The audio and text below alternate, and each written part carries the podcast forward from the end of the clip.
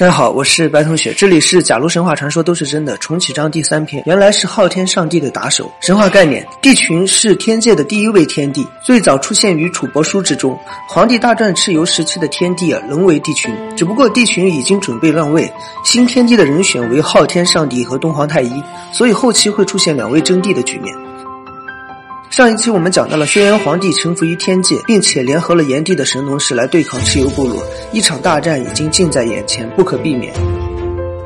轩辕皇帝与神农炎帝的大军联合，剑指蚩尤的九黎族，开始踏上征途。在此期间，九天玄女为了避免蚩尤的九黎部落继续扩张，派出了应龙和女神汉魃先行进入战场。应龙是东皇太一的妃子，也被称为黄龙，是与东皇太一、中山烛龙一样，来自于远古时期的神龙。女魃是九天玄女的弟子，也是天界的古神。蚩尤见天界已然出手，也开始联系天界的反叛之神，因为蚩尤深知靠一己之力是无法撼动天界的，但是他也与天界的另一股势力达成了共识，他们提供一些帮助。如果蚩尤推翻了天界原有的统治，他们就做新的天地。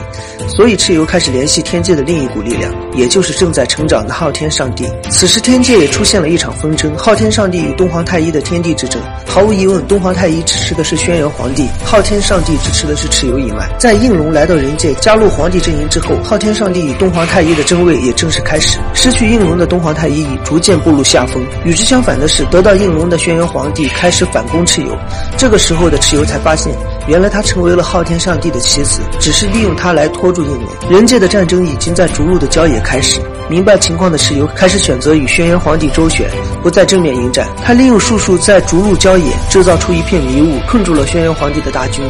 轩辕皇帝利用奇门遁甲中的方法制造出了指南车，有指南车的指引，帮助大军走出迷雾。为了振奋军心，皇帝命人斩杀了东海山上的魁牛，利用魁牛的皮制作了一面鼓，利用此鼓来振奋军心，震慑敌军。蚩尤已经避无可避，只能选择背水一战。